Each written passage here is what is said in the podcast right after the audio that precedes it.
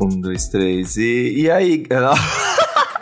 Ê, caralho! Meu Deus! Não, eu não, falei pra não, cortar o vape. Eu falei pra cortar o vape. Ai, Podcaster já não pode fumar engasgada. vape. Podcaster Já não pode fumar vape. engasgadíssima. Não dá. Para. Ah, Não e dá. aí, Fala gay? isso pras maconheiras também. Não dá. Eita! entendi, não entendi. Olá, gente, bem-vindos ao E aí. Gay, esse podcast que tá indo, né, de mal a pior aqui, com- não tem nem mais voz. Que horror! E antes de dar o serviço, eu gostaria de dizer que não estamos sozinhos. Não, isso aqui não é uma publi. Não. É, estamos com. estamos Puts, com o Thiago né? Valente. Aê! E aí, gays? Gente, Gente. de estar aqui. Eu sou muito boiolinha, eu ouço todos os episódios. Amo. então Coitado. Ai, meus pêsames. Coitado! Meus pêsames. Brincadeira. Esse é, o tipo, esse é o tipo de gente que você traz pra gravar, Felipe Dantas. Meu Deus. Ai, gente. As pessoas não. que sofrem com a nossa gritaria. Mas eu tava querendo muito tempo trazer o Ti. É, a gente se conheceu por causa. Na verdade, a gente se seguia no Instagram. E, mas a gente Deram se conheceu de match, verdade né? no. Foi. Não, não demos. Ah, para. Deram match. E aí o Thiago, é, ele foi gravar o De Carona na Carreira, aí que eu, eu a gente se seguia, mas eu não sabia que ele era ouvinte. E aí eu fiquei assim, ai, e gente, vocês Olha, precisam, que legal. o, o Ti, ele é booktalker, é, cria muitos conteúdos literários. Booktalker, eu também descobri esse termo por causa Gostei dele. desse termo. Porque eu conheci o Booktuber. Mas eu acho que agora as pessoas estão mais no TikTok, é isso, Ti? Aham. É, o, o Booktube era muito forte um- uns anos atrás, e aí quando veio o TikTok, eu decidi começar a criar conteúdo literário lá também. Era um pouco esquisito, só tinha tinha uma galera descolada fazendo dancinha, do nada eu falando de livro. Mas aí, na, Ah, nos fazer. últimos anos, é, é a única coisa que eu sei fazer. Então, se eu não fizesse isso, não sei o que eu ia fazer. É, e aí foi doido, assim, nos últimos anos o BookTok virou uma comunidade zona, assim, é, é bem Uhum. maluco. Hoje é uma comunidade enorme. Então tem os booktubers, tem os booktalkers, os bookstagrammers, os books X, sei lá como é que chama. Meu, XPTO. meu Deus. Ok. Mas, gente, falar sobre livro no TikTok deve ser difícil, porque você tem que ser muito dinâmico e rápido, né? E às vezes você precisa de tempo pra contar uma história direito. Eu não ia conseguir, não. Tem que dar uma. A, a dicção às vezes não, não ajuda, que às vezes tem 30 segundos pra pra contar o livro. Mas. Meu Deus, gente. Assim, a gente dá um. Jesus. Ele é do time da, ele é do time da Milena. Adora, adora livros e, e leituras e, e produz. Milena é nevoada, então aí, ó, mais uma, mais uma, mais um produtor de conteúdo de, de books aí, livros. Exactly. E É um desafio, É. gente. É leiteira, é leiteira, como diria. a, a Milena chama de leiteira. Ela fala assim, Leiteira. leiteira, nós somos leiteiras. Pessoas que gostam de livros são leiteiras. Mas é isso, gente. E aí, gay, esse podcast G-Show, disponível na Isso Globoplay mesmo. e em todas as É. plataformas de Uhum. streaming. Vamos lá, Uhum. será que eu vou conseguir até o final? Episódios Vai, novos vai, todas vai, terças e sextas. Terças-feiras, um tema muito legal pra fazer você rir, pensar, é, chorar, é, levar pra terapia, ou então, sei lá, né? Só se divertir. E sexta-feira temos Grindr e Programa Mais 18. Grindr é quando você quer desencalhar, ou você que é não monogâmica, quer ali, né? Botar mais uma, Uma pessoa no não. Como assim? E- Tem gente que não é monogâmica? Meu Deus. Ai, Denúncia. Não, Thiago, cala a boca. é sobre isso o programa de hoje? Não, é, não monogamia, isso. Não A monogamia gente já fez literária, esses pronto, programas. lá. Mon- Não monogamia literária. As maiores marmitas dos... Não mono- agora. É a não, não monogalia, ler vários livros ao mesmo tempo.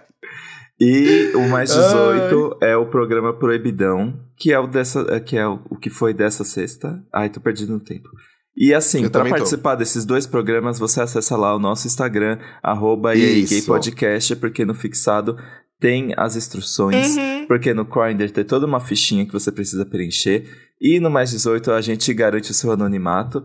Olha, foi Isso aí. preciso anonimato nesses últimos casos aqui, viu? Deus Porque- me livre, Senhor. Foi. O que, que vem por aí, gente? Eu duvido- Eu duvido o Thiago Valente gravar o mais 18 depois desse. Porque ou, ou ia ser muito fora do personagem. Às vezes, né? diz- não sei, não sei se você quer o seu público é, real.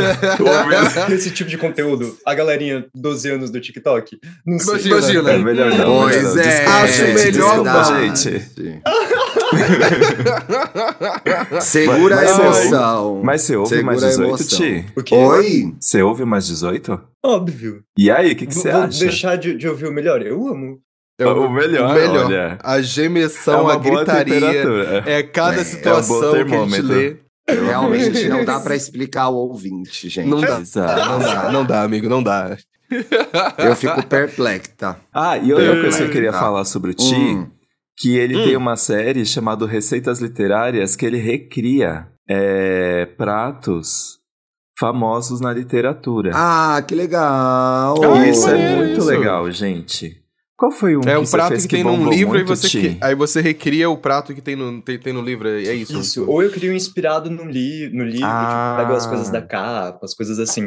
Mas alguns que bombaram muito. Na época que eu ainda falava de Harry Potter, qualquer coisa de Harry Potter bombava muito. Agora parei de falar, né? Não pode Por mais. É, né? não- Aí vou. inominável. Tá certo e tá certo. Claro. É isso. É, mas as receitas de Heartstopper, tem várias receitinhas de Heartstopper ali no meio da série, e eu quero fazer todas, tem na- nos quadrinhos também.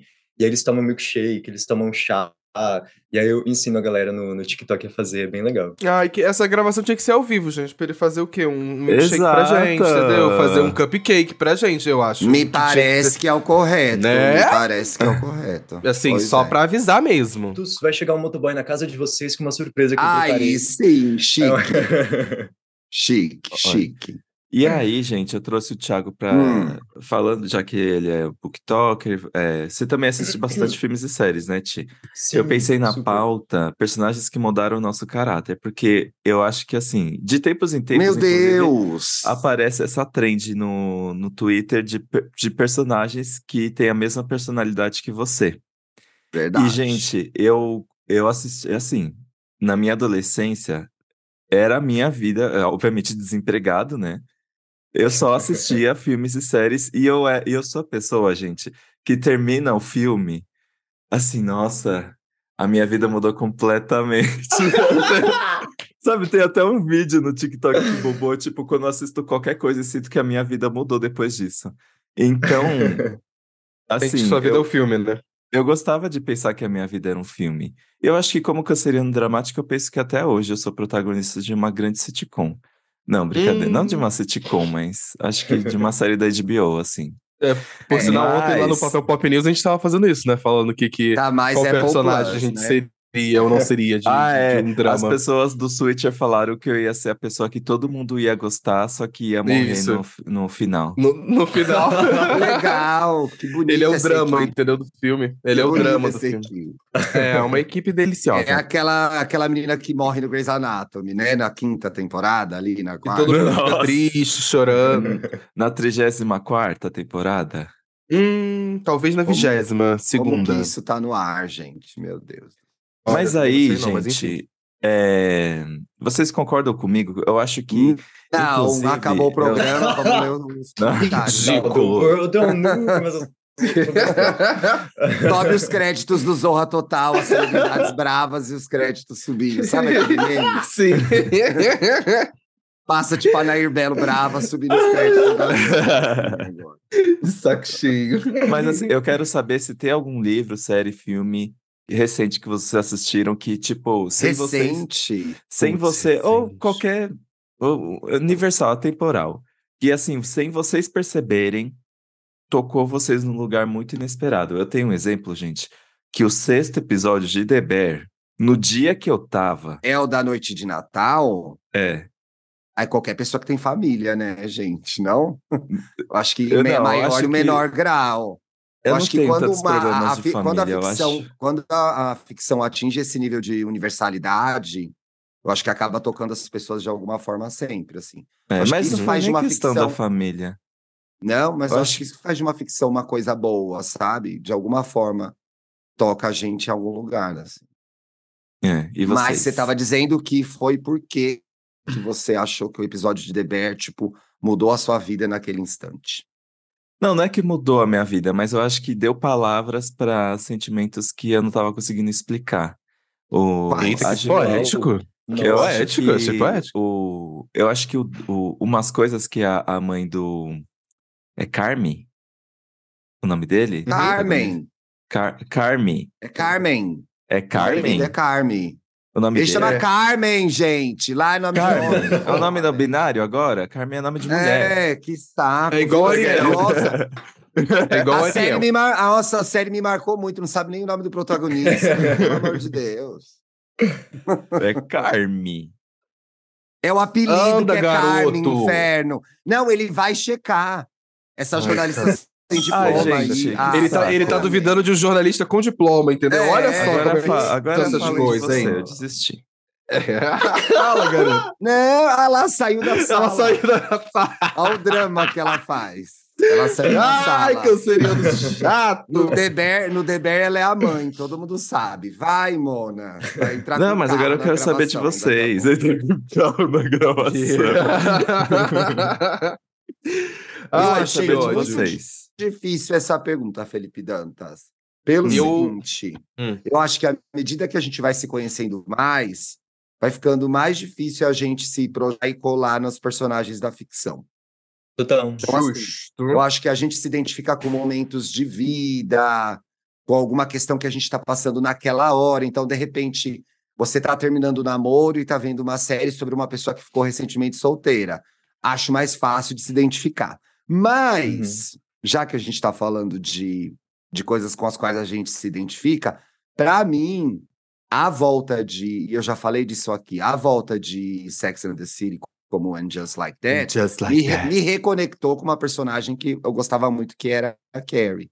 E ainda que a gente seja pessoas totalmente diferentes em qualquer aspecto da vida, tem nada a ver uma pessoa com a outra. Talvez o fato de Ah, escrever- achei que você fosse rica. Igual. Poxa, amigo. Que Não, isso? essa, essa é a parte que é a que é em comum. Todo o resto, Ah, entendi. Sim, sim. claro. né? Uhum. Eu me lembrei de como foi, na época relevante, ali nos anos 2000, assistir essas mulheres norte-americanas de Nova York falando e lidando com relacionamentos. Então, talvez haja uma conexão aí. E foi muito interessante, na verdade, acompanhar a forma que esses personagens evoluíram. Agora, algo que esteja conectado com meu momento de vida, eu achei mais difícil responder essa pergunta, Dantas. Eu acho que com o Paulo vai ser mais fácil. Jogou pra mim, jogou a granada na minha mão. Ele falou assim: ah, o Paulo vai saber. Não, a gente Mas pode jogar eu- pro convidado Eu também, separei, não, né? mas eu separei alguns e e não, não, não são recentes, mas esse, com a pergunta do Dantas, eu pensei em um personagem recente que tem até um pouco Ah. a ver com literatura também, que- e até com o que o, o Thiago Valente estava comentando. É, eu acho que Heartstopper, o Nick, pelo menos atualmente, na segunda temporada, principalmente, Hum. ele foi um personagem do qual eu me identifiquei muito em várias questões sobre te- entendimento, autoafirmação, principalmente. eu legal. acho que são, são coisas que o- ele trouxe, principalmente na temporada nova. Acho que tá ali da, tá adaptando a partir do, do terceiro livro é, pro quarto, terceiro e quarto livro. Então acho que foi um personagem do qual eu me identifiquei muito por causa dessas questões que ele tá vivenciando. É um personagem bissexual, ó, quem não assistiu ainda, né? Amigo, É, mas era passada da hora. que Spoiler, ah, atividade bi, né? Tem que ter. Spoiler, amigo, caralho, que droga. Então acho que ele foi um personagem recente, assim, do, do, do audiovisual e também um pouco da literatura, que eu identifiquei por causa disso, por causa dessas questões que eu tava querendo ver uma vivência jovem, principalmente uma vivência jovem romântica, do qual um personagem que é bissexual tá ali representado, sabe? Então acho que é, com toda certeza ele vale como, como um bom exemplo. Você tem algum, Thiago? Ai, vocês trouxeram umas refs muito boas. Eu vou trazer uma muito, muito pipoca, assim. Porque Eu eu, eu sou um pouquinho mais da, da, da literatura e os livros sempre fizeram muito parte da minha vida, assim. Eu sempre li muito. E é Uhum. exatamente isso que acho que o Dantas estava falando, acho que o Ti comentou um pouco disso. Quando eu era mais novo, os livros que eu lia, tipo, moldavam a minha personalidade daquele mês. assim, Sou era- eu, né? bizarro, Sou eu. eu sou Sou esse eu. personagem do John Green agora. E até pensando hoje, fazendo isso no TikTok, indicando o livro para uma galera muito jovem, eu tomo muito cuidado com isso, porque eu sei o quanto a gente é muito vulnerável nessa idade a receber esse tipo de referências e, e vivências diferentes que a literatura traz. Então eu tomo muito cuidado com os livros que eu indico por conta disso. teve o, o grande acontecimento literário da minha fim da infância e Uau. adolescência, que foi Crepúsculo. Eu Ah, eita! Ah, é a geração crepúsculo. Tamo junto, tamo junto, tamo junto, tamo junto.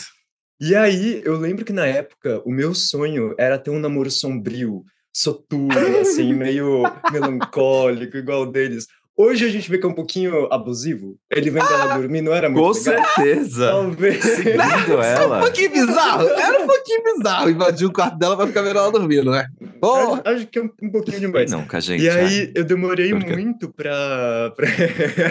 eu Medo. demorei muito pra, pra notar como o Crepúsculo tinha influenciado na forma como eu enxergava relacionamentos. Ó, Tipo, demorei Ai, muito pra fazer essa separação. E até nos relacionamentos que eu comecei a ter mais pra frente. Hoje eu já superei, tá, galera? Hoje o meu, meu hoje meu você tá não está, não está em busca de vampiros mais. Hoje eu, eu tô um negócio um pouquinho mais da vida mesmo. Da É vida, melhor, é, né? não, Na não precisa estar imortalidade. morto, né? Uma Eu coisa de morto assim, não precisa mais- chupar sangue. Costuma dar mais trabalho, viu? A realidade do- da ficção, mas é melhor. Mas tá sendo um pouquinho ma- mais fácil. É, e aí, recentemente, um que eu. Agora eu consigo fazer essa separação, que nem o Paulo falou, de conseguir enxergar alguns traços em personagens com os quais eu me identifico. E eu sempre tenho receio de falar isso, porque parece que eu vou, eu vou ser muito babaca. Mas eu me identifiquei muito com o Henry, de Vermelho, Branco e Sangue Azul, porque ele é um príncipe assim como eu. Então, Oh, e aí... Mas atualmente é o personagem com quem eu mais me identifico, assim, na forma como ele lida com a vida dele, como ele é, é muito responsável ali com os compromissos dele, e principalmente na forma como ele lida com problemas. Quem ainda não assistiu esse filme, gente, assistam, tá muito legal. Mas no livro, ele- eles exploram mais aquela crise que rola no relacionamento. Vocês já assistiram? Eu assisti só um pedaço. Gente, assistam, é muito, muito, muito bom. É, e no livro eles elaboram mais uma crise que tem ali no relacionamento deles do Alex com o Henry. Pra quem não sabe, é tipo o príncipe da Inglaterra se relacionando com o o filho, filho da, da, presidente, né? presidente Você não viu, dos Ti? Estados Unidos. Eu não vi, amigo. Eu tenho que Ah, ver não. ainda. Eu tô vendo muito Sport TV agora. Ah, não acredito. Hétera. Hétera, devolve sua carteirinha. Não, É chega, a cota. gente. É. e aí eu eu durante essa crise deles eu comecei principalmente no livro eu me identifiquei muito com a forma como o Henry lida com problemas na vida dele, com conflitos ali no relacionamento. Então, hoje eu consigo fazer essa separação ainda bem, mas acho que esse é o personagem com quem eu mais me identifico assim. Mas antigamente era igual o Dantas assistindo o filme, li um livro.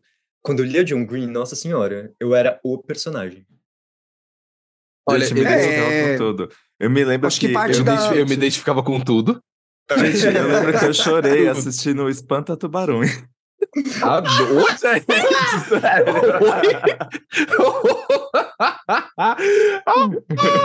Não, tudo certo. Tem seu lado emotivo, tem seu lado emotivo. Vamos, de- vamos, vamos- vamos deixar, vamos Não, deixar que tem seu lado Espanta emotivo. Tubarões, gente, esse filme é icônico. Meu sonho era ter uma É mesmo? continuação, sério. A, a peixinha Angelina Jolie, juro, gente. Ela é perfeita. Nossa, Mas- meu Deus. Uhum. Espanta Tubarões era tudo, as músicas. A versão da Cristina Aguilera de Car Wash. Ah, gente. É nesse filme. É, Cara, era muito filme. bom, era É muito bom. verdade. Não, mas o pior é que, tipo, eu me lembro Tinha que até quando. Não, mas agora vai ficar meio engra... É, não. Eu, eu vou contar por quê. É porque na época que saiu Espanta Hum. Tubarões, o meu pai, ele tava naquela fase de, tipo, ficar podando muito o jeito que eu me comportava, porque 2004. era, Ah, sim. é, era coisa de viado, essas coisas, né? Hoje em dia, pelo amor de Deus, gente, meu pai me abraça, é amigo, amigo de todos os meus namorados, mas é... E foram muitos, viu, gente? e, só que aí... Lembra aí que é tinha- aberto, né? Conhece Lembra bastante que é- gente. E aí, gente, Que o- ótimo. e aí tinha aquele tubarão que ele era mais tontinho e que o pai dele, que era o chefe dos tubarões, julgava ele pelo jeitinho dele. E aí Olá. eu chorei por causa disso, porque Mesmo. teve um momento que o tubarão falou, tipo, ah, você precisa aceitar o jeito que eu sou e não sei o que, eu não vou comer peixe. E não, eu não, eu sou super carnista, tá, gente? Mas era isso, porque eu via que o, o tubarão era meio bobinho, o amigo do, do Will Smith, e era julgado pelo pai. E aí teve esse drama familiar que eu chorei por causa disso, tem explicação. Juro, era uma identificação que você teve com, com o personagem, querendo ou não, é. É tinha, se não tinha explicação, você acabou de elaborar agora. Tipo, Exato. E é total. Mas, mas personagens que mudaram muito o meu caráter, gente, eu. Talvez vocês deem risada de mim. Mas uma personagem Hum. que eu mudou muito o meu caráter foi a Sharpay. Ah, Nossa. por quê? Por quê? Não, eu quê? da sala. A Sharpay era meu ícone do MSN. Chega. É. Era Eu acho que, jeito. estando eu, estando eu já do outro lado e sendo um homem adulto, a Sharpay foi válvula de escape para muitos garotos gays. Em que sentido? Mais, inclusive, mais inclusive do que o Ryan. O Ryan é o ator ou é o personagem? O Ryan é um personagem. É um É um É o personagem. irmão dela, personagem. Porque o Ryan foi colocado no. O ator é o né, Gabriel, foi- alguma coisa. Ele só foi revelado Lucas agora Gabriel. numa, ah, numa Na série. de High School Musical, Na série. É. em que o personagem finalmente foi gay. Mas a, e isso era muito comum na ficção. A, e até um pouco dos livros que eu li quando era adolescente eram meio assim também. Se flertava com a homossexualidade, mas ninguém era gay de verdade ainda. Uhum. E aí Exato. aparecia uma menina que era totalmente patricinha, que era um encanto, que era uma diva pop. As gays adoravam, né? Uhum. Legal. É. Porque E eu- essas personagens, elas têm essa força de fazerem o que querem, de serem muito admiradas, de terem muito Hum. Ambiciosa. Também, mas eu acho que elas nos tiram daquele lugar de é, quase de não é desaparecimento, de invisibilidade. Então, Uhum. a diva pop ela tem visibilidade, algo que a gente muitas vezes na adolescência não tem. Nossa, Ti, Ou porque não caramba. consegue ter ou porque não pode ter. Então, assim, eu acho que quem não fez o TCC, a importância da Sharpay para os gays de 30 anos, Caralho. uma oportunidade. Ah. Universitários agora. Pronto. Claro. Aproveita semestre que vem, tá aí desocupada, vai só aparecer entrevistar ela, né? E, e tanto Ai. que, tipo, eu, é, eu e a minha irmã, a gente era muito fã de High School Musical. E ela dizia que eu era Sharpay e ela era o Ryan. E a gente tem aquela Ah. música I Want It All, do High School Musical 3, Ah. como tema da nossa relação entre irmãos. É sério. É sério isso, gente. Eu amo essa música. Eu, eu assistia e ficava assim, eu vou ser o melhor, eu vou ser famoso, eu vou atingir o estrelato, não quero nem saber. É isso. é Sobre isso. conseguiu, né? E conseguiu, né? Mas apesar de Deixa eu eu não assisti A Vida Fabulosa de Sharpay, sei lá qual é esse filme, porque eu acho que é- parece ser bem trash. Gente, tive que ver. Você viu, amigo? Esse filme eu nunca vi É, também, não. trabalho. Pois é. É. Pra mim, a primeira, o primeiro personagem que eu pensei quando o Dantas fez o convite pra gente pensar num personagem de ficção, eu pensei num personagem de ficção que eu acho que traz um pouco de literatura também. É, é um personagem que tem uma. ai, é, depois de 30 anos, é spoiler? Talvez seja, né? Mas é um personagem. É, Vader, não. O pai. Darth Vader, o pai do Luke. Ué, o meu, o meu filme favorito da vida é tudo sobre minha mãe. E tem um personagem Ah, que aparece pouco no filme, que é o Esteban. Vocês vão saber porque ele aparece pouco. É, um- é trágico. O porquê disso. Ixi. Gente, a questão é a seguinte: tudo sobre minha mãe é a história de uma mãe que perde o filho no começo do filme. Tá, então pronto. É isso. Isso, É tá isso. no. Isso Estragou tá toda a experiência. Não, não estraguei. E Esteban é esse filho que morre. E aí foi impressionante pra mim na época. O filme é de 98, mas dificilmente eu assisti em 98, porque demo- demorava mais pra chegar. Talvez eu tenha assistido no ano seguinte. Eu tinha 16 anos. E aí, em cinco minutos, o Esteban deve ter 10, 15 minutos de tela no máximo, que é bem no comecinho. O Almodóvar trouxe um adolescente que gostava das mesmas coisas que eu gostava. Tipo assim, ele Ah, estava, uau. ele estava lendo Truman Capote, ele estava lendo Tennessee Ai, que demais. ele estava vendo A Malvada com a Bette Davis. Ele queria Uhum. ser jornalista. Então, ali Nossa, pegou- tia, é você. Não, mas eu tô viva, né, Mona? Fora que ele era, fora que ele era Ainda bem. uma graça. Então, também ele se tornou uma espécie de, de crush. Mas a verdade é que a identificação foi automática. E teve um negócio interessante, porque eu e o Almodóvar somos homens de gerações totalmente diferentes.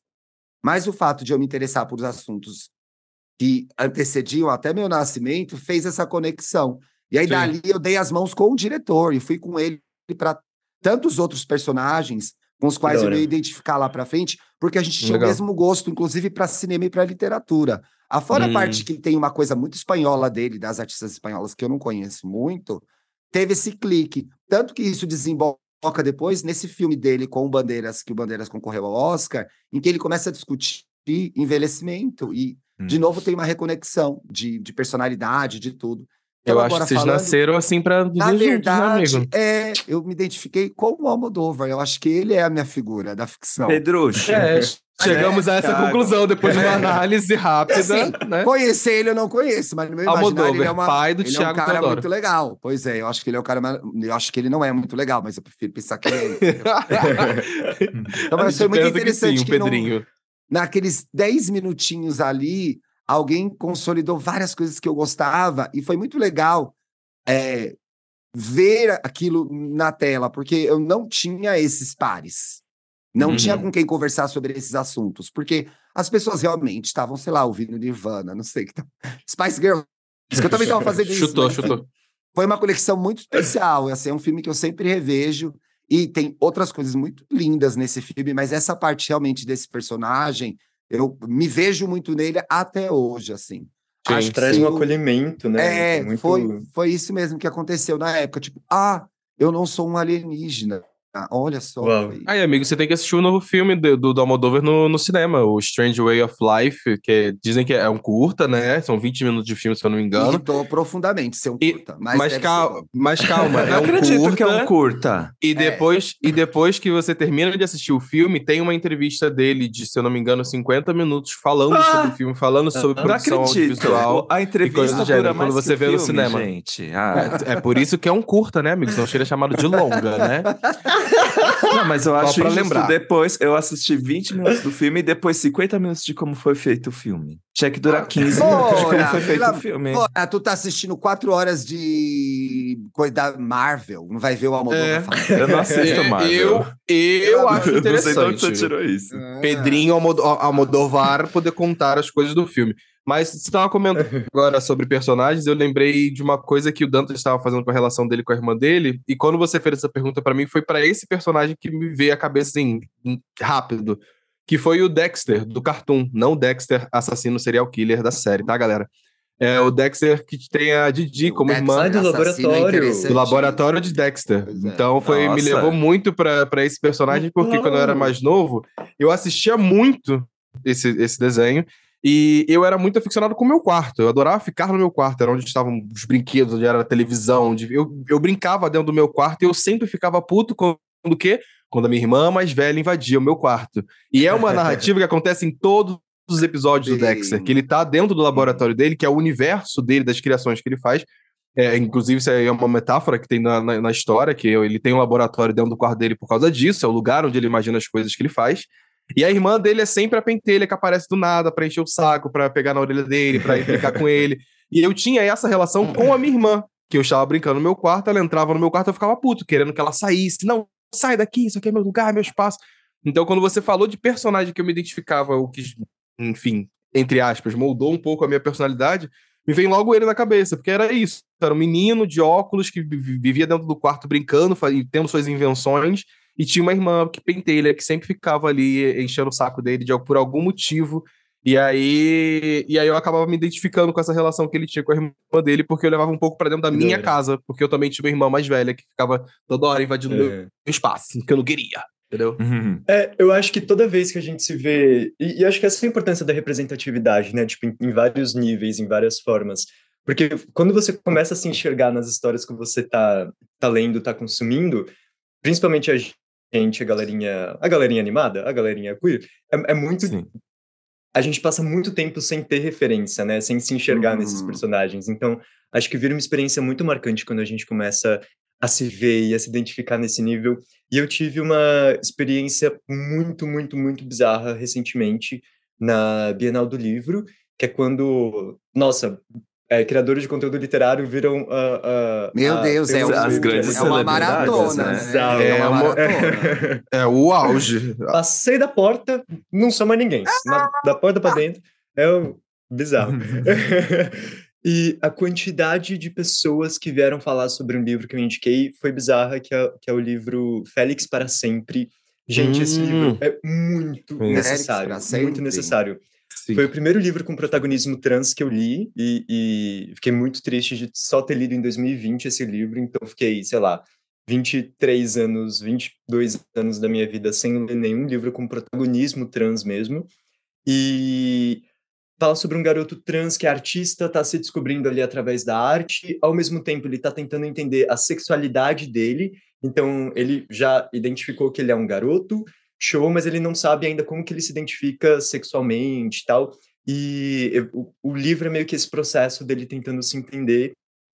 E na Bienal, a quantidade de pessoas que vieram falar comigo, pessoas trans que ou começaram começaram a entender melhor o que era ser uma pessoa trans por conta desse livro, ou que pela primeira vez se sentiram representadas e, e tiveram ali uma experiência super catártica com o livro, muito bizarro, muito especial. Então foi nossa, me trouxe uma visão muito diferente da importância da gente se enxergar nesses personagens, né? É, traz pra gente um conforto e um e, e faz a gente mudar de fato, a gente crescer como pessoa, a gente mudar como é, nosso pensamento, nossa A forma como a gente.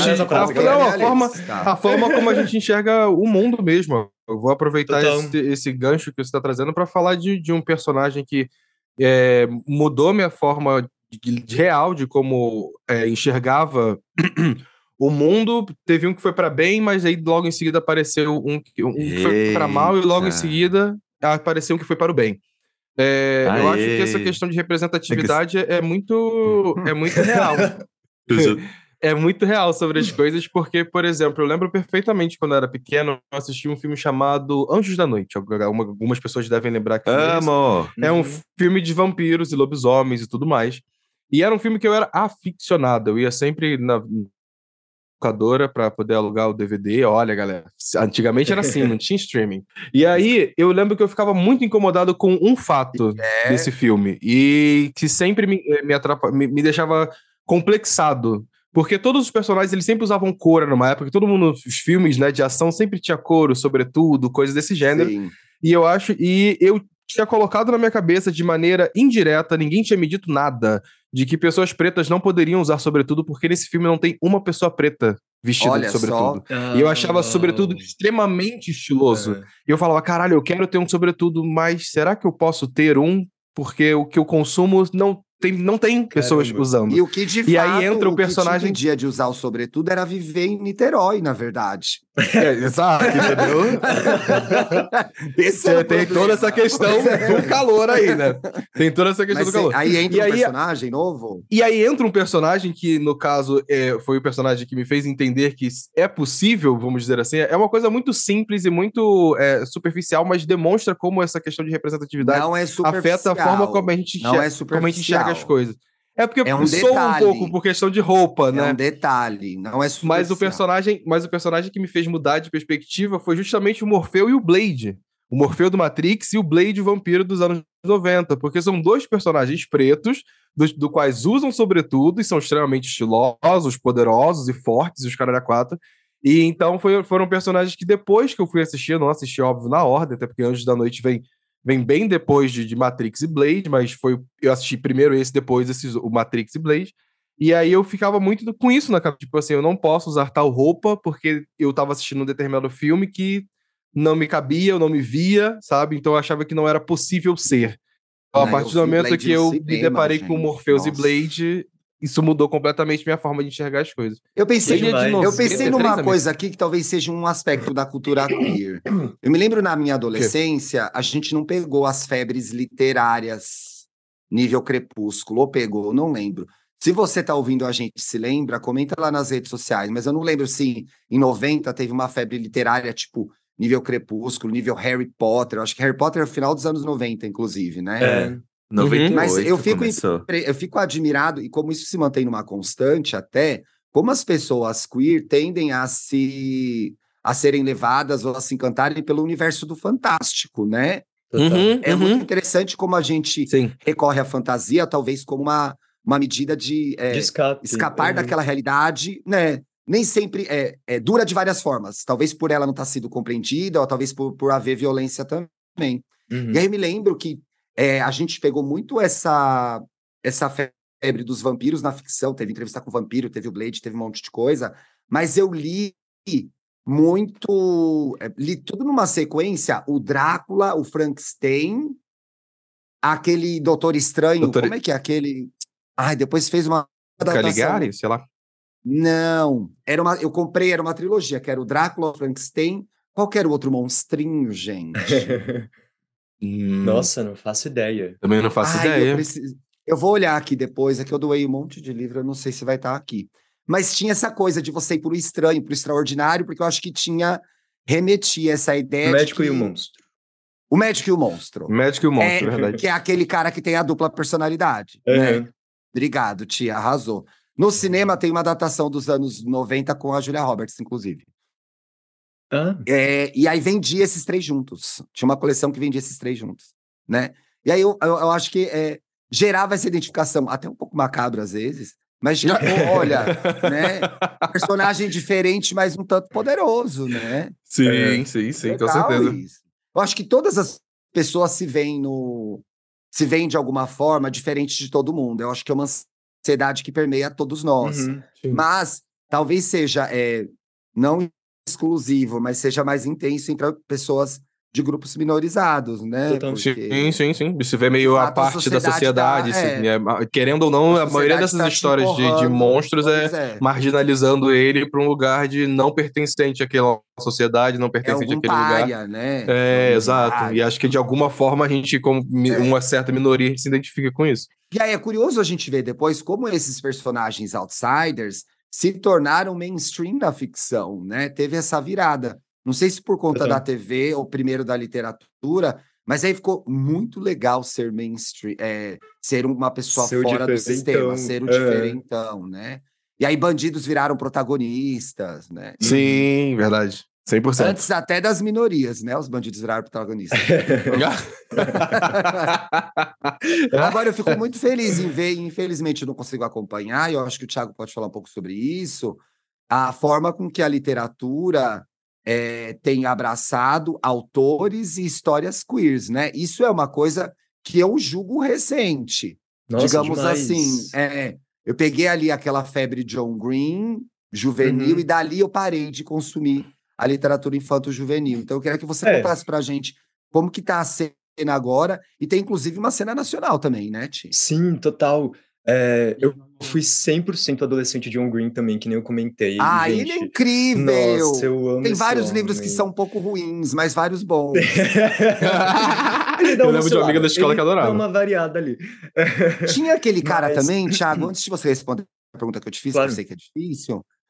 Aquele cara que fez, eu acho que tem uns dois livros que eu li dele que eram muito legais, que era o Will and Will.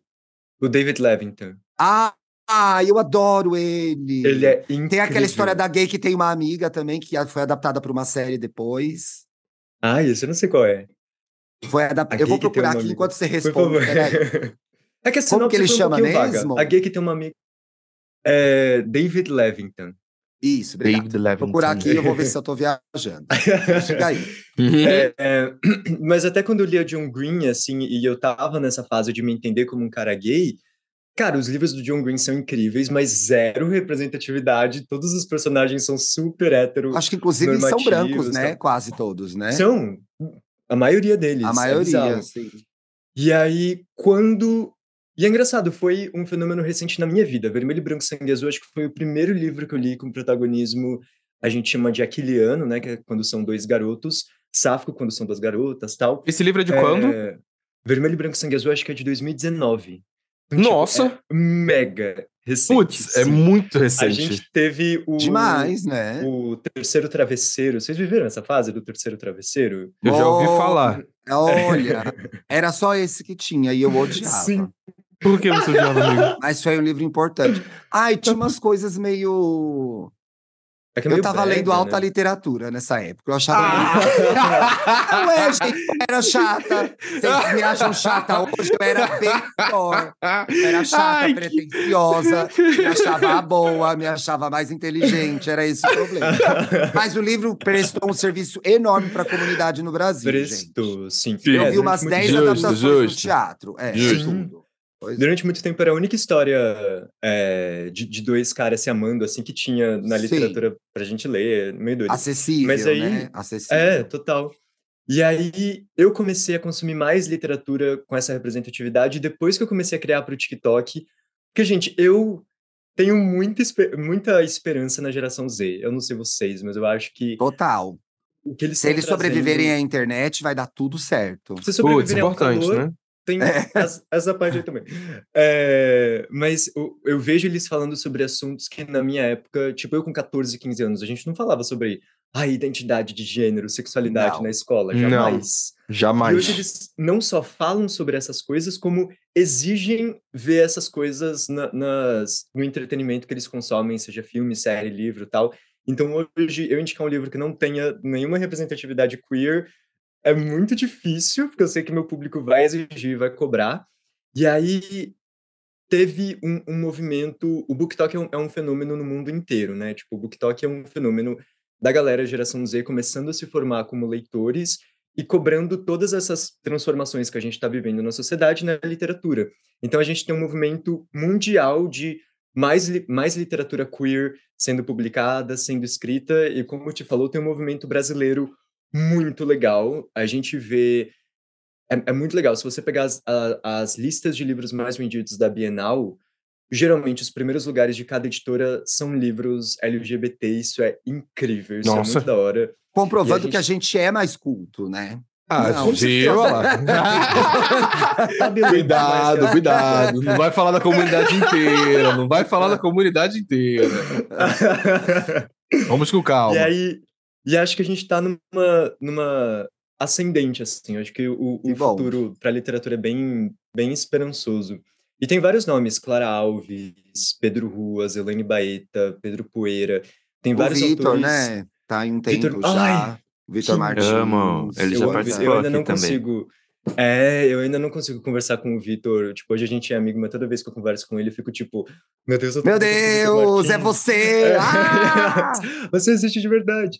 É. Nossa, gente, eu fui- já fui na casa dele pra trocar amiibo. De Ah, meu Deus do céu. Lá no fundo do baú. Nossa, totalmente aleatório. então acho que tem, tem coisa boa vindo por aí na, na literatura queer. Só que eu acho que a gente ainda tá muito no romance. Então acho que a gente agora vai começar a ver gays fazendo outras coisas, tipo cometendo, cometendo crimes, assassinatos, Caindo de moto, né? Caindo de moto, se ralando todo. Assassinos, É. entendi. Mas você tava comentando isso agora, eu. Que... Ai, que merda. Eu queria lembrar do livro. A Milena comentou comigo, a gente tava falando dela, ela, enfim, é a- assídua aí na produção de conteúdo de livro, lê livro para um caralho. E ela tava comentando que Maravilhoso. recentemente ela achou um, um- que ela tava lendo um livro que tinha uma protagonista menina que era que era lésbica e ela tá, e ela tava comentando esse livro mó tempão comigo, mas eu esqueci o nome pra falar aqui Ah. pra vocês, galera. Mas se, um- se um dia eu lembrar, eu, eu falo contigo. Mas Também não é... achei o livro que eu quero. Olha, eu vou descrever Mas a é história, gente, porque o ouvinte vai me ajudar. Alguém vai Eles estar são gritando do melhores outro lado. amigos em Nova York. E o menino é melhor amigo dessa menina. Eles são vizinhos no mesmo prédio. E aí tem um rolo no começo que ele esconde um cara na casa dela ou na casa dele. Começa o filme meio assim. E eles têm uma promessa de, se não der certo, eles ficarem juntos. Eu não entendo muito bem o que, que é, mas é uma menina, uma personagem muito forte. Tem esse menino que é um menino gay, que tá se Uhum. descobrindo gay. E eu acho que foi adaptado, virou uma série ou um filme. Não é eu não Nick consigo me lembrar o nome. Qual o nome? Ah, mas o Nick é gay? No Nick and Nora? Eu não, Não sei. lembro. Só botei aqui no Google, nunca assisti. é, eu acho que Às vezes tem que é. botar Ele no Google, assim. É. vizinhos que escondem um menino em casa, entendeu? Tem que botar alguma coisa assim pra... É, Pra ver se o Google não- Eu ajuda. acho que não é Nick and Nora. poxa, eu tenho certeza que eu não Ah. inventei esse, quer dizer, quase certeza. Quase Talvez, certeza. talvez tenha sonhado. Talvez eu Mas- esteja um livro ao vivo com vocês. É uma nova experiência, um novo tipo de conteúdo. É um novo tipo de mas conteúdo, né? Acredito que existe essa história e eu tenho certeza que alguém vai lembrar. Olha, eu vou aproveitar aqui o, o- Tem alguém gritando, com toda certeza. Os apoiadores já tinham recebido foto da pauta e algumas pessoas comentaram alguns personagens que mudaram a forma como Ai, eles enxergam as coisas. Ah, o Daniel, o nosso apoiador, ele comentou assim: Eu acho que o Miles Morales e, e o Super Choque, inclusive o Super Choque também estava na minha lista, é, pois as HQs de origem deles mostrando várias dificuldades sobre entendimento deles como heróis pretos. Isso bateu demais pra mim quando eu comecei a, a ler, esse, a ler esses, essas HQs. Com toda certeza, Daniel. Inclusive, o Super Choque estava aqui na minha lista, porque ele foi um dos personagens, assim, que apresentou. Tem um episódio que ele fala de racismo. Eu lembro perfeitamente Uhum. disso, que é o episódio quando ele vai tentar ir na casa do pai, do melhor É. amigo dele, que é o melhor amigo dele que é branco, só que o pai não gosta desse tipo de pessoa. E tem todo, todo essa, essa, essa esse debate em volta do, do- desse episódio. E eu acho interessante por causa disso, porque foi um dos primeiros personagens de HQs, e principalmente de desenho animado, que estava trazendo uma pauta tão específica, sabe? Uma vivência tão latente para pessoas Uhum. pretas. Então acho que Super Nossa, Choque Super com Choque toda é muito certeza. bom. Ah. Eu amo, amo, que amo, que amo. Meu sonho é que live action desse, desse Hum. negócio. Deixa eu ver se tem mais algum comentário aqui. Aqui tem- tem mais um comentário te elogiando, Thiago. Hum. Thiago falando assim, Thiago, você é maravilhoso. Eu conheci ele atra- através do JujubaCast, participação maravilhosa. Acho ele legal e fofo, Ah, que viu? demais, obrigado. Tem apoiadores que gostam do seu, do seu jobs. Que honra. Mas quando o Dantas falou sobre High School Musical, ele desenterrou uma memória que é 100% idiota. Uau. A gente tava indo num caminho muito legal. Eu vou, eu vou talvez dar um exemplo um pouco idiota e imbecil. Mas, gente, sim. Não. É Cape Rock mesmo? Não só Camp Rock, mas os Jonas Brothers, num nível de tipo, eu usava anel da castidade, eu nem sabia Não o que que isso queria acredito, dizer. Caramba! Eu Mentira, mentira, não. vocês. Eu com 12 anos com o anel da castidade. É. Eu levava foto do Joe Jonas no salão pra cortar o cabelo, porque eu queria o cabelo igual do Igual Joe dele. Jonas. Primeiro, Eu usava primeiro camisa que é aquele. Aquele, o, a, o Super liso, mó franjão. fatídico. Yes. Nossa, eu lembro que eu teve um- uma época ali, teve um ano da minha vida que eu queria ser o Joe Jonas, então eu queria agir que nem ele, eu queria me vestir que nem ele. Que legal. Foi uma gente. fase, foi uma fase. Eu fui um pouquinho Tudo além. que a gente não quer agora é a castidade dos Jonas Brothers, pelo amor de Deus. Acho que eu abri mão. Acho que eu abri mão. Acho que. Tá bom, né? Ah, Acho que já Essa foi. parte eu deixei. Eu queria ter os Jonas Brothers agora. Eu queria. que sabor, um nossa, teria... Mas o Joe. Jonas não, senão ele vai terminar É, o- é, com você por fax. É, vai mandar um SMS. Nick. Meu filho, Acho se ele quiser prefiro terminar comigo depois de uma noite tórrida, ele pode nem falar comigo mais, eu não tô nem. Ele pode dar gol. Ai, sua safada, sua Ah, ele é safada. muito- Não, gente, Joe Jonas é crush pra mim demais, não dá. Eu não sei é perfeito. Ele é muito fofo, Ai. muito É, fofo. depois que eu descobri que o Nick né? tem 1,69, acho que é o Joey Jonas também mesmo. Aqueles, né? Mas Ah, o Joe não, para, é, o Joe não é muito mais alto, não. Não? Eu acho que o Não. mais alto dos três, inclusive, é o mais feinho, né? Do, se for Eu falar o de altura. tem é- 1,70. É o Kevin. Se eu não me engano, o mais alto é é o Kevin. Ah, e o Kevin 1,75. nem é feio, ele só tem Vê? uma cara meio de pai de família De dentista. é, Mas não- eu iria, tranquilamente, já peguei coisa pior. Já peguei coisa pior, tô tranquila, tô tranquila. Vamos Na de balada, no escuro, bêbado, talvez. Vamos pras dicas? Mas vamos, vamos de. Hum. O que, que você trouxe de bom aí? Olha, ah, a minha o dica Dantinhas tem uma dica aí, ó. foi o... Aliás, foi uma dica que veio do Felipe, que ele é, na segunda-feira ele falou sobre isso. Felipe Cross. muita... Felipe Cross, Felipe Cross, Felipe Cross. É, Felipe Cross. as supermodelos, tá na Apple TV Eu tô Plus. doido pra ver. Gente, é o simplesmente que que a é? história de vida dessas quatro supermodels que fizeram a história na cultura pop, que é Naomi Campbell, Cindy Crawford, Linda Evangelista e Christian Turlington. Gente, só Mano. de falar essa- esses quatro nomes eu arrepio, porque assim, Arrepiou, Mona? elas pra mim eram o significado de beleza. Era Sendo a Naomi, babado, a né? Naomi Campbell, inclusive, elas falam isso Até no primeiro hoje. episódio. Que tem um fotógrafo que pergunta para as outras três: Ah, como é que tá a Naomi? Faz anos que eu não vejo ela.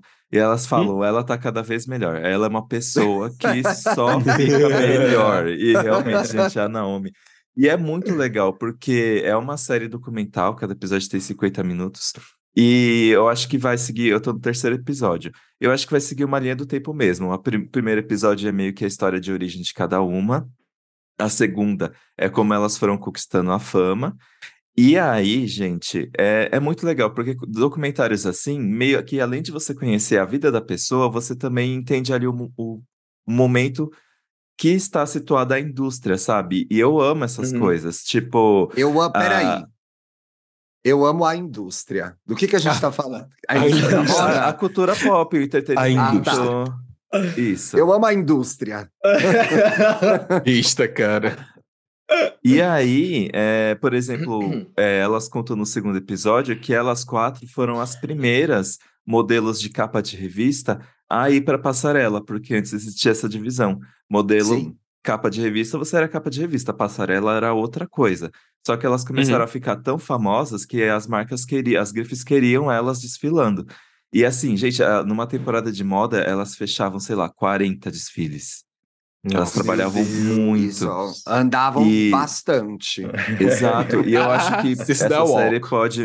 Nossa, imagina quantos passos a pessoa dá por dia, né? É. E aí eu acho que é, essa série pode mudar muito a cabeça das pessoas que encaram esse ramo como uma coisa meio superficial, porque, gente, imagina você ter, sei lá, 14, 16 anos, não sei se hoje em dia ainda é assim, é, te botarem em outro país para morar com um monte de outras meninas da sua idade, para Uhum. lidar com um monte de adulto que você nunca viu na vida para desfilar e, e ainda mais com tantas pressões estéticas, né? A Naomi ainda ela teve a barreira da língua, que ela foi para Paris e ela não sabia falar francês. E ela tinha que pedir ajuda da mãe Nossa. dela por telefone para conseguir saber o que estava Isso acontecendo é ali. prévio antes de ela começar a atacar o telefone nas pessoas, gente. Frente. Gente, tudo se explica. Ai, que ótimo. E, e também é muito legal ver como elas estão hoje em dia, é, o que, que elas fizeram depois. Nossa, a líder, a Naomi Campbell, ela, gente, ela tem vários takes daquela casa belíssima, que é, onde que fica? Eu não vou conseguir lembrar, Qual mas delas, né, Mona? qual delas? Esses dias Qual viralizou delas? uma, entre- viralizou uma entrevista dela e eu fiquei passada. Eu falei, certeza que essa entrevista, sei lá, é dos anos 2000, tipo, é desse ano. Eu falei, não é Aham. possível, não é possível. Belíssima. E, A maior até hoje. e o que eu Olha, acho... muitos modelos vão passar, a Naomi vai ser sempre lembrada. A Naomi vai ser sempre lembrada. Fatos. Fatos. E eu, eu fico passado que eles têm, eles têm tanta gravação, de, é, vídeo, foto daquela época, de momentos tão específicos, que eu fico assim, gente, quem. que- Por que, que alguém tava gravando isso aqui? Será que alguém pensou que em breve ia virar um documentário? Mona, era Uhum. consórcio É de louco. filmadora. Todo mundo fazia consórcio de filmadora nos anos 90. Tirava a filmadora, filmava qualquer coisa, aniversário, É? tudo filmava. O povo acha que agora estão fazendo live. A gente já filmava tudo. Todo Uhum. pai tinha uma filmadora. Você não podia fazer uma viagem pra praia, tava alguém lá, ó. Captando qualquer coisa. Você acha que não iam filmar essas mulheres belíssimas, amigo? Claro que iam. Que bom que tem um registro, né? E Sim. elas furaram a bolha da moda mesmo, porque elas estavam nos videoclipes, nos filmes, Hum. né? Nos programas de TV. E tem umas foram- coisas muito legais, tipo, a Naomi, antes de ser famosa, quando ela era criança, ela, ela estrelou um clipe do Bob Marley. E do Do Boy. George. Do- Caralho. Tem coisas Essa, essa, tinha estrela mesmo, né? Essa tinha estrela mesmo. Pois é. Não, ah, e tem uma, uma parte tão bonita que ela se emociona quando ela lembra de um de um estilista que é, viu o potencial nela quando ela estava perdida em Paris e falou assim: Não, vem aqui, fica na minha casa. Ele ligou para a mãe dela, ela não sabia falar francês.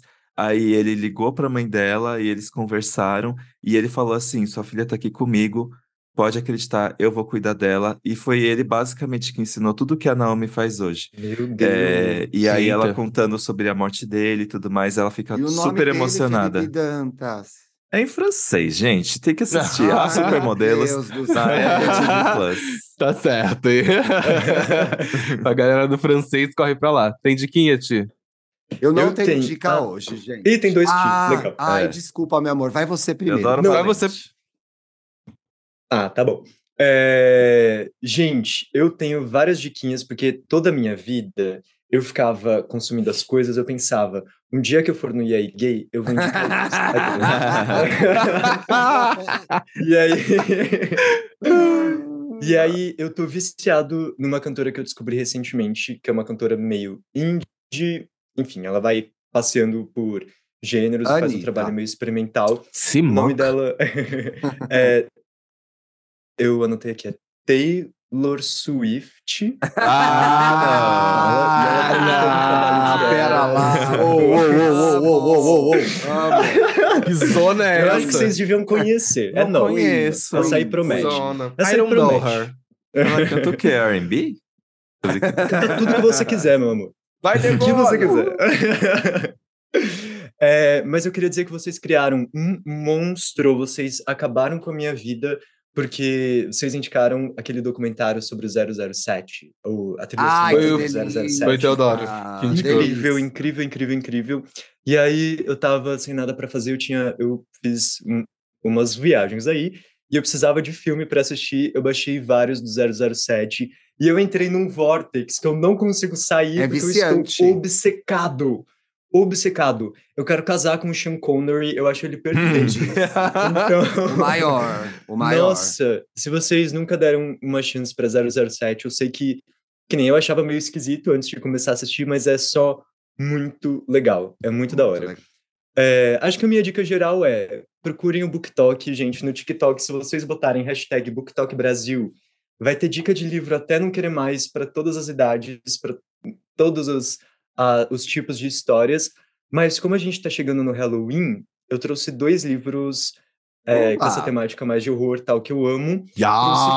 Um para leitores medrosos, então um livro aí de suspense para quem não quer sentir medo. Teodoro, Esse é um vai. pouquinho mais teen, mas é muito legal e é absurdamente bem escrito, que chama Os Cinco Sobreviventes, de uma autora que chama Holly Jackson. É uma autora que escreve cozy mystery, que é justamente esse gênero de, tipo, mistérios gostosinhos de ler, que você fica meio É meio Agatha Christie? 100%. 100%, só que Hum. contemporâneo. E então não tem muito sangue, morte, nada que vai te deixar com muito medo, mas vai te deixar desesperado para é o page turner ali, vai te deixar desesperado para virar as páginas logo e descobrir o que, que vai acontecer. São adolescentes que estão indo para uma viagem de formatura e eles não querem ir com a escola, então eles pegam meio que uma van, alugam uma van para eles irem ali a, o Hum. grupinho deles. E essa van é sequestrada porque sabiam que tinha um deles ali dentro que estava escondendo um segredo. E aí eles Eita. começam a conversar para descobrir quem que tá escondendo esse segredo. Gente, esse livro é genial. Gostei. genial, Gostei, sério. gostei. E tem outro que esse aí já é para quem é mais um pouco mais destemido no terror, porque para mim deu muito medo sim. Let's é go. Agora sou eu. é um clássico, são dois clássicos e são dois dos meus livros de terror favoritos e que eu vejo pouca gente falando sobre eles. O primeiro é O Bebê de Rosemary, o livro e o filme. Gente, livro, esses filme. livros, essa Perfeitos. história. Que pavor! Cara, pavor. Que perturbação, Acho que perturbação. Nossa, demais. Acho que A mulher Inclusive- diabo, inclusive- gente. É Inclusive, a nova temporada de American Horror Story com a, com a Kim Kardashian tá fazendo uma adaptação justamente Sim. Pra quê? disso, né? Mas Pra quê? Ah, Precisava. deixa, né? Hum, não Ryan. Murphy, vou te falar, viu? Pra quê? Ryan? Murphy, é, não sabe a hora de Mas parar isso aí. o- Mas o autor, o Ira Levine, ele tem o meu livro de terror favorito que chama As Possuídas, que é Eita. muito rapidinho de ler e é uma das coisas mais geniais que eu já li. Ele inspirou aquele filme Stepford Wives com a Nicole Kidman. Sim. Não é um remake o da Nicole já? Eu acho que sim, mas É, eu não sei eu qual que é o, o original. Mas tem ah, eu- Mulheres Perfeitas, gente. Mulheres Perfeitas, isso, obrigado.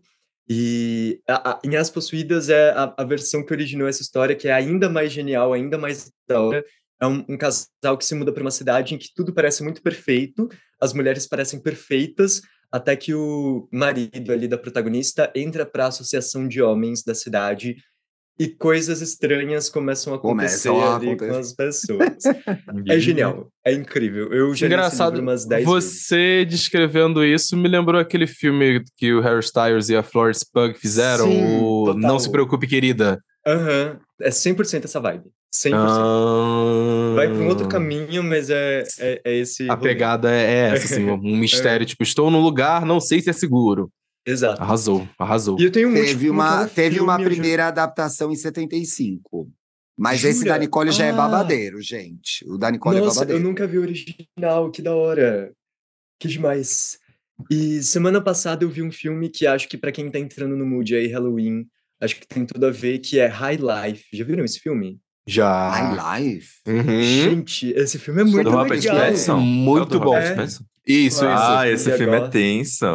Ele é muito crepúscular, né, gente? Eu sou muito- ficar o filme do Robert Eu não superei. Olha. 2023 Não eu superou. superei. Vai, Bela Suando, o que, que é esse filme? São criminosos que assinam um negócio lá pra trocar parte da pena deles pra fazer uma missão no espaço pra tentar captar a energia de um buraco negro, do buraco negro mais próximo da Terra. Então é meio que uma missão suicida, eles não Hum. sabem o que, que vai rolar. E aí, enfim, coisas acontecem nessa missão. Assistam, é genial. Esse aí tem que Exato. sonhar com ele. Tem a Kinga, tem a Kinga, Mia. Goff. Tem que lembrar A isso. né? neta. galera. Ai, Ah, a ela, a maioral. neta. A neta de Maria Gladys. Três horas de dica, gente, mas é isso. Não, arrasou, arrasou. Eu assim amei. Assim você me cobre, pois eu não tenho nenhuma dica. Ah. Viu? Um Tiago ajuda outro. Tiago, não é assim? Não, Putz, eu fiz Eu pensando agradeço. Eu sabia, que gentileza, velho. Thiago. É Muito uma obrigado. pessoa- dedicada. Olha, aproveitando que ele tá dando dica de terror e esse episódio já vai começar a sair em outubro, vão começar a surgir dicas assim do Ai, gênero. tudo. É, eu assisti recentemente Bicho Papão, o conto, que é justamente, já que a gente tá falando com uma pessoa que gosta de livros, é inspirado justamente no conto do Stephen King, que é que, enfim, grande gostou? escritor de terror. Eu adorei o filme, a premissa é muito interessante, enfim, só um breve resumo aí pra galera. É um terapeuta, que ele é recém-viúvo, ele ainda tem que cuidar de suas duas filhas, a Sour, se eu não me engano é isso, e a Sandy. E ele recebe, e ele é daqueles tipos de psicólogo americano que tem uma casa enorme, e um canto da casa dele é o consultório que ele recebe as pessoas. Em dado momento na história, ele recebe um paciente que está completamente perturbado, dizendo que a esposa e, a e os filhos dele estavam sendo perseguidos por uma entidade, e aí, no meio da, da sessão ali de terapia, essa pessoa é presa porque, né, é, a mulher, a esposa dele e os filhos estavam mortos, na real, e ele é o principal cu- culpado. Eis que essa entidade que supostamente estava ali perseguindo esse essa pessoa resolve trocar de família porque essa entidade ela se alimenta do luto, do medo e da tristeza das pessoas e, né, nessa casa, como ele, como eu acabei de falar, o terapeuta, ele é recém-viúvo e tem duas filhas, todos estão passando pelo luto da perda da mãe e tudo mais. Então, é um filme muito interessante, é um filme que dá sustinho sim, que vai você vai olhar pro escuro assim du- duas vezes para ver se Não e... O que, que eu tô olhando ali, hein?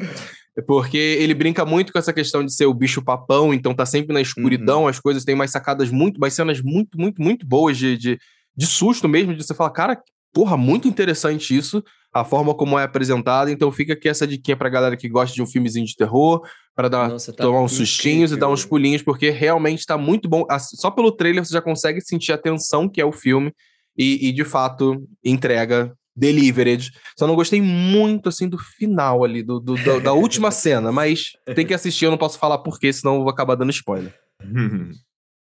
É isso, então. Tava procurando aqui. Mulheres Perfeitas. Tava disponível no Prime e agora não tá mais. Gente, esse filme vale muito a pena ver. A Nicole tá Ah. muito bem. É, os filmes do 007 estão no Prime também. Quem quiser ver, eu Sim, andei vendo todos. alguns. Estão todos lá. Vale a pena. Assistam Goldfinger, que é meu, meu favorito. Eu acho que é o... E a trilha mais babado, a música mais Sim. babado, né? Bolinhas? Vamos comentários, bolinhas? gente? Gente, a Baju Fernandes comentou. Eu acho Oi, que a chegada Baju. dos 30 fica bem no conceito que o Paulo falou. É aquele momento que seu cérebro fez download do que você já viveu, entendeu como isso te afeta e possivelmente já vem buscando ajuda e testando como remediar algum dos nossos traumas. Bom, pelo menos é o que parece aqui dos meus 28 anos. Bom, falou que não sabe, Baju. né? Não Pela nem 30 prévia. Calma, pela prévia. prévia. Falou que não sabe. Falou que não sabe. Deixa ouvinte, garoto. Leio o próximo? Pode ler. Alazato Tati comentou: os 30 foram a melhor década da minha vida até o momento. Uau! Quando chegar aos 50, analiso os 40. Mas aos 30, fui morar nas Filipinas, me Ó. casei, conheci o Japão, comecei a academia, vim morar em Madrid e adotei Eita. meus três gatos. Gente, que Meu tudo! Deus. Nath, você viajou? 30. Jamais voltaria para os 20, mas viveria os 30 outra vez. Louca Arrasou, para arrasou. ouvir o episódio. Amanhã será. Ué, Hum, será? Mas ela não ouviu o episódio e já comentou? Entrar em crise. Agora entendi, entendi. Entendi. Foi um pouco Odiei, cinco Um pouco precipitada. Acabei de descobrir que meus 30 foram péssimos. Péssimo. Olha, o Bru Rafas comentou o seguinte: um episódio feito pra mim. E aí, gay, nove dias para o meu, de repente, 30, e ouvir esse programa foi um presente. Tive a Ah, crise da tudo. idade do sucesso aos 28, 29. Foi preciso muita terapia e reflexão. Mas, da metade de 2023 para cá, estou feliz e orgulhoso da minha jornada. Os 30 está a dias de distância e sinto que vem com muita coisa boa. O Parabéns. melhor presente que poderia ter é o meu autoconhecimento e a liberdade emocional que só o tempo traz. Yes. Ai, olha. Ah, Ou seja, ouvintes aqui delivery. 30 anos é uma delícia, gente. É isso. É essa a conclusão que a gente tira. Tem quantos anos, Ti? Eu tenho 25, tô quase, gente. Tá quase, tá Tá Tá Ah, quase. longe, tá longe, tá longe. Meu amor, muitíssimo obrigado. Ai, Ti, você entregou tudo. suas redes. Ai, foi muito legal, gente. Muito obrigado pelo convite. Foi muito especial, de verdade. Eu acompanho muito vocês. Ouço Pop Doc, ouço Me Conte Uma Fofoca, ouço Wanda. Obrigado, Então tá aqui, é muito especial, de verdade. E quem quiser me encontrar, eu sou arroba o Thiago Valente em todas as redes, Thiago sem H. E TikTok, Instagram, YouTube, tamo aí. OnlyFans ainda não, mas quem sabe. Ah, Poxa, eu se acho- for- Lê o Poxa. mais 18 aqui com a gente, porque aí você vai se sentir Aí eu inspirado. já me inspiro, É. já saio já gravo os meus. Legal. Tem uma oportunidade aí a ser explorada. Uma boa semana pra você, ouvinte. Sexta-feira a gente tá de volta. Se cuida, viu? Beijo. Beijo! Beijo!